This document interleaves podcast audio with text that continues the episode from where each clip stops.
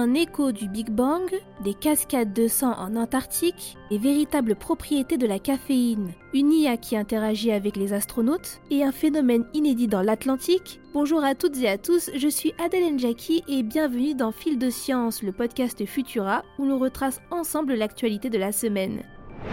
Et si nous étions à deux doigts de lever le voile sur les mystères qui entourent la création de notre univers? Des scientifiques auraient possiblement détecté pour la première fois des ondes gravitationnelles datant du Big Bang. Pour rappel, une onde gravitationnelle est une onde capable de déformer l'espace-temps. Elle est engendrée par des phénomènes astronomiques impliquant des corps célestes massifs comme l'explosion d'une étoile ou la rotation d'un système binaire par exemple. La découverte d'un tel phénomène datant du Big Bang serait donc une opportunité exceptionnelle pour en apprendre plus sur nos origines, mais aussi sur des concepts encore mal compris comme la matière noire. Alors comment découvre-t-on des ondes gravitationnelles aussi anciennes? Eh bien, pendant dix ans, des centaines de chercheurs ont étudié le signal radio d'un amas de pulsars des résidus d'étoiles. Ces astres tournant plus de 100 fois par seconde sur eux-mêmes, leur signal radio est très régulier mais aussi très sensible aux perturbations. Ils peuvent ainsi servir de capteurs naturels puisque le moindre décalage dans le signal peut révéler la présence de forces extérieures comme les ondes gravitationnelles détectées par les chercheurs. De nombreux phénomènes cosmiques auraient pu participer à produire ces ondes aux premières heures de l'univers. L'analyse des scientifiques semble toutefois indiquer que celle-ci proviendrait de la fusion de deux trous noirs supermassifs tournant à toute vitesse l'une autour de l'autre. Les ondes détectées sont en effet exceptionnellement longues, il faudrait des années à la lumière pour simplement rejoindre deux crêtes, ce qui explique aussi la durée de l'étude. Cette longueur d'onde importante suggère l'interaction de deux corps incroyablement massifs tels que ces deux trous noirs, dont la masse combinée est estimée entre 100 millions et 10 milliards de masses solaires. C'est d'ailleurs la première fois que des ondes gravitationnelles aussi longues sont découvertes. Notons que les scientifiques soulignent que ces résultats sont encore assez flous à ce stade. Espérons donc qu'ils se précisent prochainement car le plus excitant est encore à venir.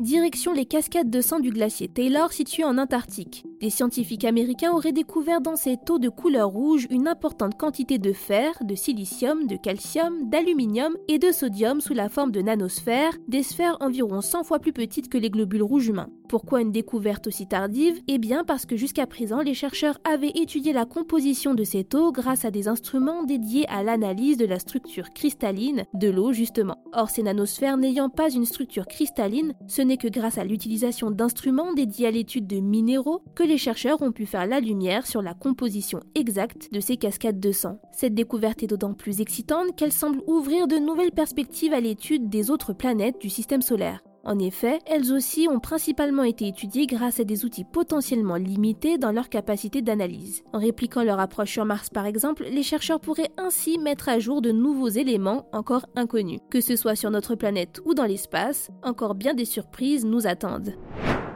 Café ou caféine Lequel de ces deux stimulants permet-il de mieux booster nos matinées? Eh bien, d'après une étude réalisée par des chercheurs portugais, ce serait le café. Cette boisson consommée par un bon nombre d'entre nous pour se réveiller et améliorer notre efficacité au travail permettrait d'optimiser ses capacités visuelles, d'organisation, de planification, de sélection, et ce, d'après les scientifiques, grâce à l'effet placebo, l'odeur, le goût ou encore l'attente psychologique associée à sa consommation. La caféine, quant à elle, ne reproduirait que partiellement les effets d'une tasse de café en activant les zones du cerveau qui donnent l'impression d'être plus alerte, mais pas les zones qui affectent la mémoire de travail, le contrôle cognitif et le comportement orienté vers un objectif. Pour en arriver à cette conclusion, les scientifiques auraient comparé les résultats de deux groupes de personnes, l'un ayant consommé du café standardisé et l'autre ayant consommé une autre boisson à base de caféine. Les chercheurs auraient ensuite effectué des IRM et ainsi mis en évidence l'étonnant pouvoir que notre perception peut avoir sur nos capacités cognitives. Ils suggèrent par conséquent que boire un café sans caféine pourrait être efficace puisque c'est l'expérience qui serait bénéfique et non la caféine. On poursuit avec une actualité inédite mais également inquiétante. L'océan Atlantique serait pour la première fois frappé par une forte canicule, un phénomène qui pourrait bien se répéter et qui pourrait causer la disparition de plusieurs espèces maritimes et détériorer le rôle de pompe carbone qu'ont les océans. L'événement n'est pas entièrement surprenant pour les scientifiques au vu de l'aggravation du réchauffement climatique. Souvenez-vous, je vous en parlais déjà dans notre récap du 16 juin. Mais ce qui a pris les chercheurs de cours, c'est l'extrême rapidité avec laquelle il est survenu. Cet épisode caniculaire aurait débuté en Atlantique depuis le mois de juin et serait particulièrement fort avec des anomalies de température de plus de 5 degrés Celsius au large des îles britanniques, allant du sud de l'Islande jusqu'en Afrique.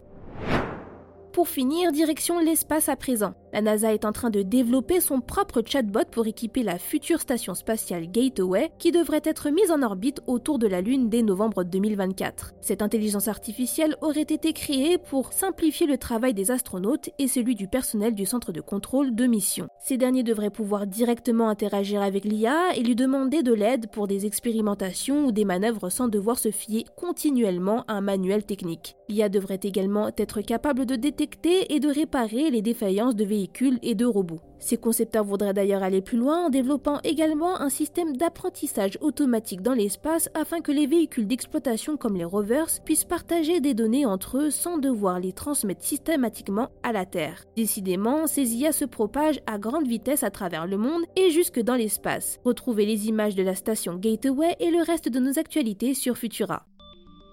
C'est tout pour cette semaine. Si vous nous écoutez sur les applications audio, pensez à vous abonner pour nous retrouver toutes les semaines et à nous laisser une note et un commentaire pour soutenir notre travail. Cette semaine, j'ai le grand plaisir de vous annoncer la sortie de notre tout nouveau podcast Infra. Dès aujourd'hui, puis toutes les deux semaines, retrouvez Emma Hollen pour des épisodes de 20 minutes sur les sons qui nous entourent. Du bruit de votre moteur au chant des baleines, chaque son sera l'occasion d'une excursion à travers les sciences, les technologies, la ou encore l'histoire. Alors rendez-vous dès à présent sur Infra pour vous abonner. D'autre part, vous pourrez désormais me retrouver tous les mercredis dans le podcast Vitamine Tech où je vous présenterai la news tech de la semaine. Il ne me reste donc plus qu'à vous souhaiter une excellente semaine et je vous dis à mercredi.